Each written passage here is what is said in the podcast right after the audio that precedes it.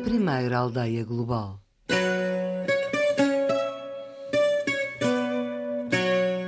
São Bernardo, padrinho de Portugal. Os mosteiros da Ordem Cister, que estão espalhados a norte do Tejo, são reveladores da importância que tiveram na formação do Reino de Portugal. Durante os primeiros anos da existência da Ordem, os seus cavaleiros dedicaram-se à criação de um novo protótipo de Estado cristão que viria a ser Portugal. As histórias dos Templários e de Portugal estão de facto intimamente ligadas e são interdependentes. Na altura da sua criação, os fundadores eram tão pobres que o seu emblema era constituído por dois cavaleiros, presumivelmente Hughes e Godofredo, montados num único cavalo. Hughes viajou até à Borgonha, que na altura era a mais florescente nação ocidental, constituindo a principal encruzilhada comercial e intelectual da Europa para, de acordo com as crónicas cistercienses, pedir ajuda a um monge, Bernardo, abade de Claraval. Bernardo era, na altura, considerado um homem de enorme prestígio, capaz de influenciar a eleição dos papas e exercer sobre eles um poder efetivo. Desde os finais do século XI, que a família de São Bernardo tinha mostrado um interesse ativo na Ibéria. O seu tio, o conde Dom Henrique de Borgonha, ali se deslocou com o seu exército para ajudar Dom Afonso, rei de Leão e Castela. Como recompensa, recebeu em casamento a mão de Dona Teresa, segunda filha de Dom Afonso, que também lhes deu, como dote, a faixa de terras situada na costa atlântica entre os rios Minho e Douro, conhecida pelo nome de Portucale. Vamos visitar três mosteiros da Ordem Cister que têm muitos pontos comuns, até laços familiares e a opulência da nobreza abastada. Santa Maria de Aguiar, no Conselho de Figueira de Castelo Rodrigo, Santa Maria de Aroca e o Mosteiro do Lourvão, no Conselho de Penacova, têm ainda em comum serem anteriores à fundação de Portugal. Por exemplo, o do Lourvão terá sido construído em 547 e uma pedra visigótica que está na sala do capítulo ajuda a argumentar que Lourvão é um dos mosteiros mais antigos em toda a Europa. Outro percurso comum é a passagem da Ordem Beneditina para a regra de Cister nos séculos XII e XIII. São Bernardo, enquanto chefe da Ordem de Cister, acabada de reformar, uma das suas principais ambições era libertar a Igreja de toda a escandalosa imoralidade. Vivia num casebre ermita, nos terrenos do mosteiro, acompanhado por um herbanário. A ostentação e a riqueza dos beneditinos originou uma dissidência, como sublinha Carlos Teixeira de Brito, o juiz da Real Irmandade Rainha Santa Mafalda, que gera o mosteiro de Aroca. A ordem beneditina, através dos tempos, ganhou muito protagonismo, muito poder, até que no finais do século XI, volta a cerca de 1090, surgiu a ordem de Cister, com alguns dissidentes monges beneditinos em, em França, e fundaram a ordem de Cister para voltar às origens. Claro que mais tarde a Ordem de Cister volta a ganhar muito poder e muita influência. A Ordem de Cister é, é particularmente importante em Portugal porque foi fundada na mesma região de França, na Borgonha, de onde era natural o Conde Dom Henrique. Não é por acaso que eles são logo os primeiros aliados de, de Afonso Henriques na expansão do território português, por causa de Alcobaça, os mosteiros do Douro, foram entregues as terras aos monges da Ordem de Cister. E com o tempo o poder foi aumentando e, claro que já nos finais do século XVIII era uma ordem muito, muitíssimo rica. Na igreja do convento de Santa Maria de Aguiar, o altar-mor ilustra também a relevância que era dada a São Bernardo e a consequente transição dos beneditinos para os de Cister. Daquele lado temos São Bento, da ordem beneditina, porque uma, a ordem, portanto, São Bernardo era beneditino, que descontente com os caminhos que estavam a levar a ordem, ele, portanto, criou a sua própria ordem. Também porque dizem que a primeira comunidade, aqui nesta zona, na, na, na Torre dos Frados, é um templo romano da deusa Juno, estava os beneditinos. Quando foi construído aqui o mosteiro, eles converteram-se, digamos assim, e vieram para, para aqui como cistercienses. Dom Afonso Henriques era primo? É, primo de, de São Bernardo está ali. Que está ali, sim, o monge das vestes brancas, que é o fundador da Ordem de Cister. E sendo o primeiro, fazia-lhe a sua homenagem. E também porquê? Porque pertencia à nobreza de França e que tinha, na, na altura, muita influência sobre o Vaticano. E o Dom Afonso Henriques queria, além da homenagem que fazia ao familiar, esperava também os favores da família de França para ele ser rei. Tanto depois, em 1179, teve a bula papal. A descrição é de Luís Costa, um profundo conhecedor do convento e da história e diplomacia que estão associadas ao edifício. O retábulo é um dos elementos que compõem o que alguns especialistas consideram talvez a mais pura e bem conservada das igrejas da Ordem de Cister em Portugal e uma das mais relevantes em toda a Europa. O convento de Santa Maria da Guiar está isolado no meio de um vale a 3 km da Figueira de Castelo Rodrigo e tem tanto de grandiosidade como de simplicidade. A igreja é enorme, com um ambiente profundamente sereno. A luz suave e a cor dominante da pedra escura remetem-nos para um ambiente místico a calma e o vazio. Apenas o retábulo em talha dourada e o azul da imagem da santa quebram a monotonia cromática, um ambiente absolutamente contrário à história agitada do convento. Atravessou guerras, esplendor e mistério e não resistiu ao mata-fradas. Onde era lido o capítulo, virou palheiro. A comunidade de monges foi substituída por um rebanho de ovelhas. Até o nome é desajustado. Chama-se convento, mas trata-se de um mosteiro. Foi construído no meio de um vale para estar isolado. Os monges da Ordem de Cister vieram para aqui em 1170 e viviam recolhidos entre a agricultura e as orações. Os monges de Cister eram um termo comunidade muito simples. Os monges de Cister dedicavam-se unicamente a trabalhar e a rezar. Eles rezavam inclusive oito vezes por dia. E tanto a trabalhar ou não, eles largavam o trabalho e vinham rezar. Mesmo durante a noite levantavam-se das suas camas e vinham rezar aqui ao mosteiro. Eles tinham, portanto, a regra do hora et labora, rezar e trabalhar. Eles passavam também depois do trabalho na parte dos claustros, sempre à volta dos claustros a rezarem.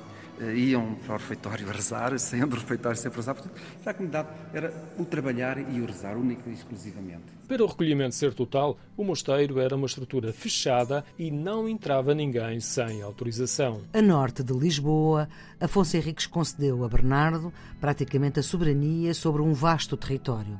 Os monges de Cister, vindos da Borgonha, para tomar posse das terras, eram livres de fazer as suas próprias leis, administrar a justiça, cobrar impostos e criar e gerir empresas. Apesar do isolamento, o mosteiro sofreu muitas vezes as consequências dos conflitos que ocorreram nesta região fronteiriça. O mosteiro foi construído quando estava na alçada do Reino de Leão. Não escapou às guerras com os mouros e depois às escaramuças entre Portugal e o Reino Leonês. Em 1297, com o Tratado de Alcanizes, passou para a coroa portuguesa e viveu até um período de prosperidade. Uma deficiente gestão e conflitos permanentes originaram nova crise e o mosteiro até ficou inacabado. Com as invasões francesas, sofreu um novo revés e o golpe fatal foi em 1834 com a extinção das ordens religiosas. Passou para a Fazenda Nacional e mais tarde andou, pelo menos algumas das partes da estrutura, de mão em mão. O rigor, a disciplina e a crença dos monges de Cister deu lugar a atividades mais mundanas, como guardar ovelhas. É exemplo a sala do capítulo, um dos espaços mais importantes do mosteiro que reunia todos os dias os monges e o abade. Quando era casa rural, era serviu de palheiro para guardar ovelhas. Entretanto, ia-se deitando palha e ia formando estrume. Chegou a ter cerca de 50 centímetros de altura de estrume. Por baixo deste estrume foram encontradas todas estas pedras, de túmulos, de cabeceiras, ou seja, estelas, que o dominante será túmulos templários. Temos uma outra que pensamos que seja celta, eh, portanto, anterior ainda à, reconquista cristã e aos romanos, que, é, que tem aquela suástica que indica movimento, e todas as outras são templárias. A sala do capítulo é de estilo gótico e tem uma rosácea, um óculo a meio da parede, numa posição muito baixa, o que não é habitual. Luís Costa admite que esta parede possa ser de origem celta, que utilizavam o sol para rituais. Os abados do mosteiro terão aproveitado a entrada da luz para a leitura do capítulo. Através do oráculo, o espaço ganha uma aura ao nascer e ao pôr do sol. A igreja tem também uma ligeira aura, mas na sua origem a luz era mais intensa três vitrais estão tapados pelo retábulo que foi construído em 1636. De estilo barroco e em talha dourada, os motivos são quase todos alusivos à natureza. O rigor e a austeridade dos monges de Cister recusavam figurações ornamentais e cingiam-se à natureza. O retábulo também teve uma existência atribulada. O retábulo é do século XVII, portanto 1636 mais concretamente, é barroco, uma talha dourada eh, muito simples, podemos dizer, simples, digamos nós, na ordem de Cister, eh, porque tem muito motivo vegetal, porque eles perdoavam esses motivos vegetais. O retábulo foi levado para o Porto, para o mosteiro da Serra do Pilar. Esteve lá durante 50 anos, ao fim de 50 anos, em 1992, regressou a Santa Maria da Guiar, por isso foi feita depois esta parede embaixo, que não tem muito a ver com a, si com a construção do mosteiro, mas para conseguirem assentar o retábulo em cima, foi feita esta parede. Na parte de trás tem três vitrais, com cerca de 4 metros de alto por 1,20 metro de largo, que dava todo o embelezamento e a luminosidade para dentro do mosteiro. O retábulo tem agora três imagens. A que mais se destaca é a de Santa Maria de Aguiar e está ladeada por São Bento e São Bernardo. Algum do património está disperso e parte do património edificado está nas mãos de privados que têm uma hospedaria. O convento foi declarado Monumento Nacional em 1932 e a igreja foi restaurada cinco anos depois. No caso do Mosteiro de Santa Maria de Aroca, o contexto é também de um vasto domínio territorial. No entanto, a influência do mosteiro na região criou uma nova centralidade e definiu a estrutura da vila. Os cistercienses, também conhecidos por Bernardos, introduziram as mais variadas técnicas de agronomia e deram a conhecer uma enorme variedade de plantas de toda a Europa.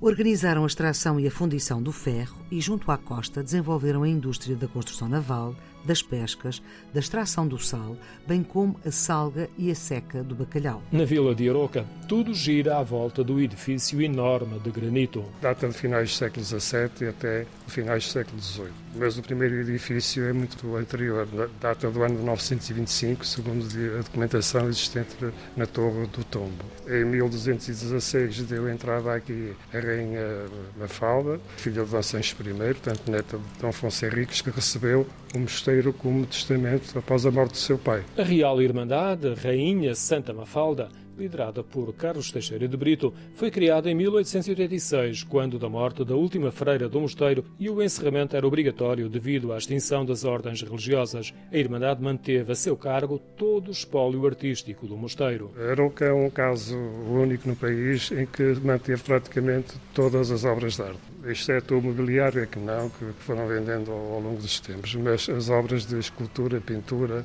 e orivesaria ficaram cá. Foram escondidas pela última monja e pela, e pela criada dela, daqui de Mosteira Rosa do Sacramento. A única coisa que levaram daqui para o Arquivo Nacional da Torre do Tombo e para a Universidade de Coimbra foram livros e pergaminhos e, e alguma documentação.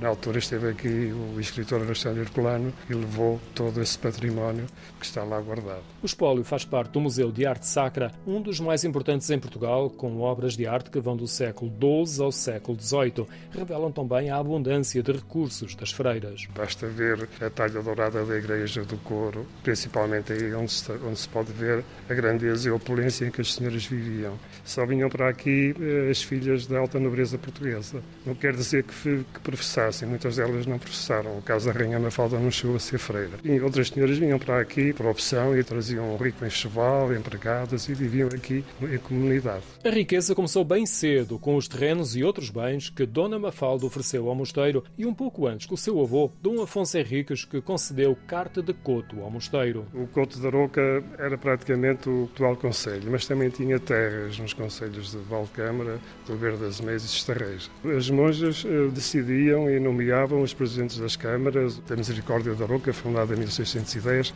tinham plenos poderes, elas é que decidiam tudo. A única casa senhorial deste território é o Mosteiro da Roca. Já no século XIX algumas casas embarazonadas eh, e a única exceção é uma casa do século XVI, a Casa dos Malafaias, mas não eram daqui, vieram de São Pedro do Sul elas recebiam, como pagamento da renda das terras, recebiam algum dinheiro, mas essencialmente produtos agrícolas. Não se estranha, assim, quando se visita uma parte significativa do mosteiro, vermos a riqueza ornamental da igreja, o esplendoroso cadeiral de jacarandá e trabalhado ao pormenor rodeado também por paredes cobertas com talha dourada, o claustro acolhedor, a sala do capítulo e a enorme cozinha que desperta a atenção dos visitantes. Outra relíquia é o órgão. O órgão acabou de ser instalado no ano 1743 por um organeiro espanhol de Valladolid, Manuel Benito Gomes, e tem 1352 vozes e 24 registros. É um dos seis mais importantes órgãos ibéricos da,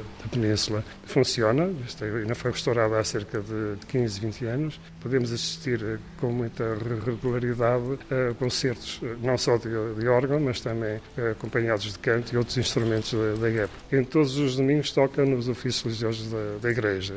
No caso dos concertos, geralmente média um, um por mês, mais ou menos. Quando assistimos a um concerto de órgão, podemos ver a grade de madeira que separa o povo do coro das freiras. Esta opulência curiosamente contrasta com a origem da clausura feminina e com a regra de cister introduzida após a chegada de Dona Mafalda. A neta de Dom Afonso Henriques e reconhecida como Rainha de Espanha, retirou-se para Aroca e morreu em 1256. No final do século XVIII, foi beatificada pelo Papa Pio VI e no ano seguinte o seu corpo foi trasladado para a ala direita da igreja do mosteiro. O túmulo em pedra está protegido por uma estrutura de madeira junto ao solo. O corpo está na parte de cima do altar, dentro de uma urna de vidro e madeira. A estrutura está esculpida com efeitos decorativos e no topo tem uma coroa dourada com uma cruz. No Mosteiro do Lourvão também temos duas urnas das Irmãs de Mafalda, Sancha e Teresa.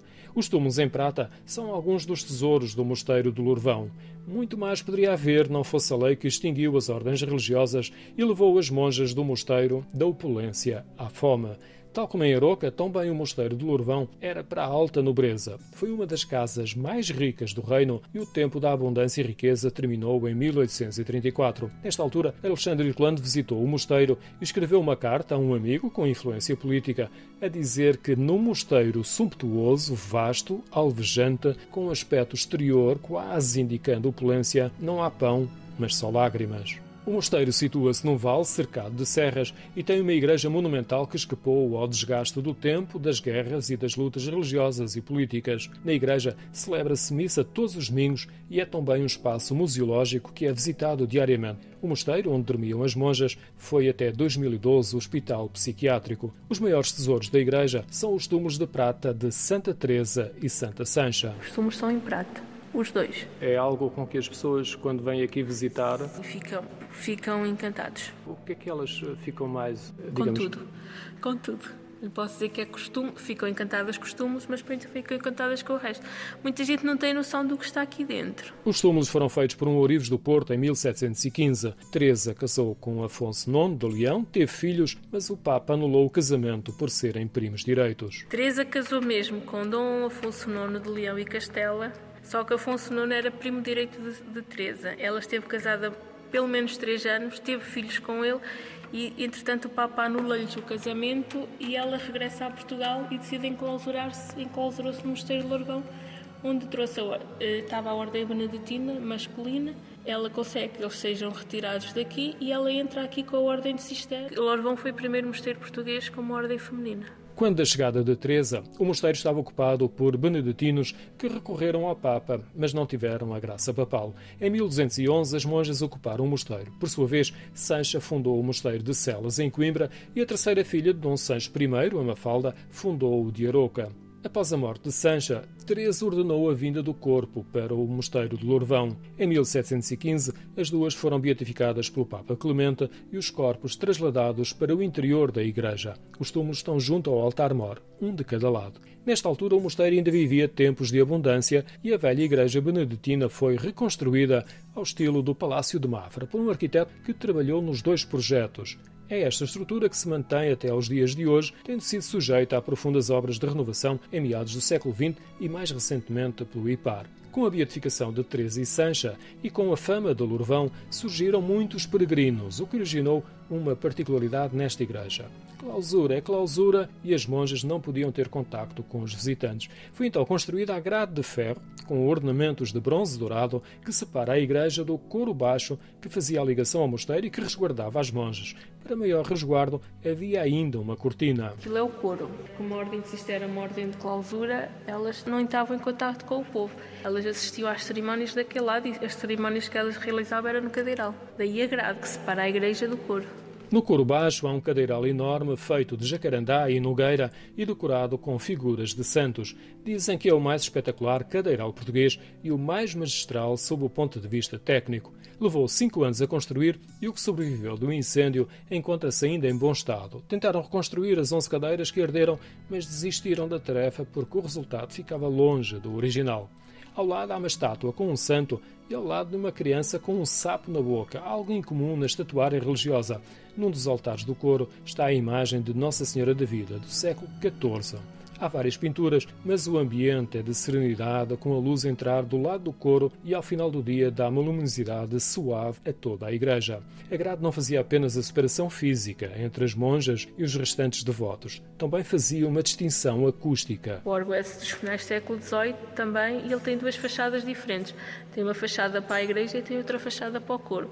E emite dois sons diferentes. O órgão é outra, outra das partes que as pessoas ficam admiradas, porque o som que ele, que ele dá para a igreja é completamente diferente do som para o, para o coro. Seguindo a explicação de Mar Oliveira, o órgão é do século XVIII e é usado com muita frequência nas missas de domingo. Os visitantes podem ainda conhecer a sacristia, a sala do tesouro, a sala do capítulo e os claustros. O património do mosteiro era muito maior do que aquele que pode ser visto.